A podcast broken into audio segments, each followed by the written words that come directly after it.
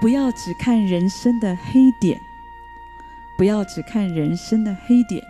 有一个老师，他走进了教室，在白板上他画了一个黑点，他就问同学说：“各位同学，这是什么？”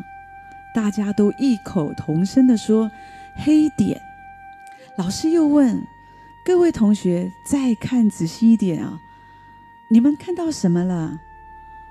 同学们这个时候就开始有点迷糊了，开始你看我，我看你，然后回答说：“还是黑点啊。”老师故作讶异地说：“只有一个黑点吗？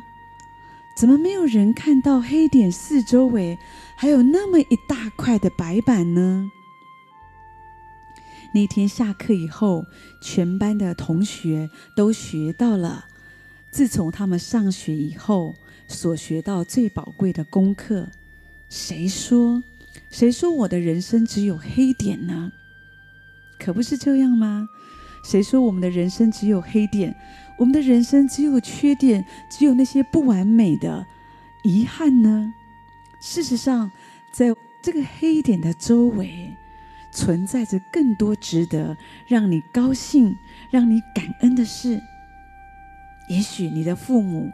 偶尔很烦，一直念你，一直叨叨叨，让你觉得不舒服。可是你想一想，他们十几年来为你烧饭、洗衣、供应你，都没有收一毛钱，这是不是很值得感恩呢？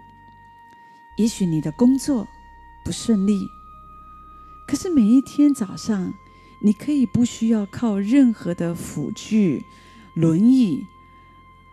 好像你可以有健康的身体，走到捷运站，搭公车，这不是也是一个很大的幸福吗？又或许你身旁的人，也许他表现得很糟糕，可是除去他这个很糟糕的这件事这个点以外，他一定还有你没有发觉的优点，对不对？在黑点的四周围，常常还围绕着一大片的白板。所以看生活、看自己、看别人，你千万不要只看那一小块的黑点，你多看看四周白色的部分，你一定会很惊讶，而且你一定会很开心的。是，在我们周围，虽然有的时候有一些不如意的事，可是常常也有一些让我们很快乐、很美好的事。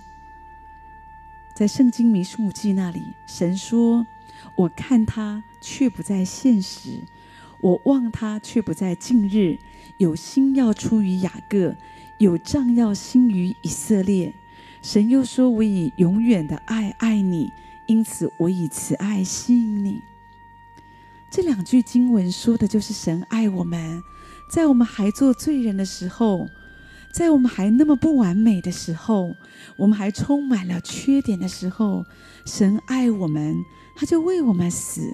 神没有看你我的缺点，虽然我们都有不完美的地方，我们都是不完全的人，可是神就是这样的爱我们，他一直看我们身上生命当中美丽的部分，所以让你我，我们也不要这样看待自己。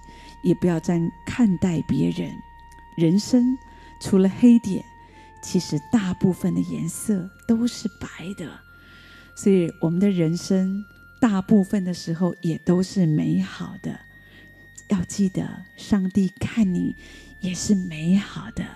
所以不要再一直的数算自己的缺点、自己的问题，要常常思考，上帝也永远的爱爱我。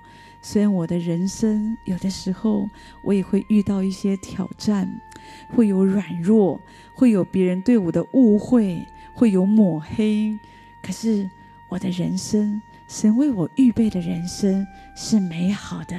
神爱我，为我的一生有他奇妙的计划和安排，所以我要信靠神，我要爱神，我要相信神，求神。把这样的眼光放在我的身上，让我学习爱自己，也让我爱周围的人。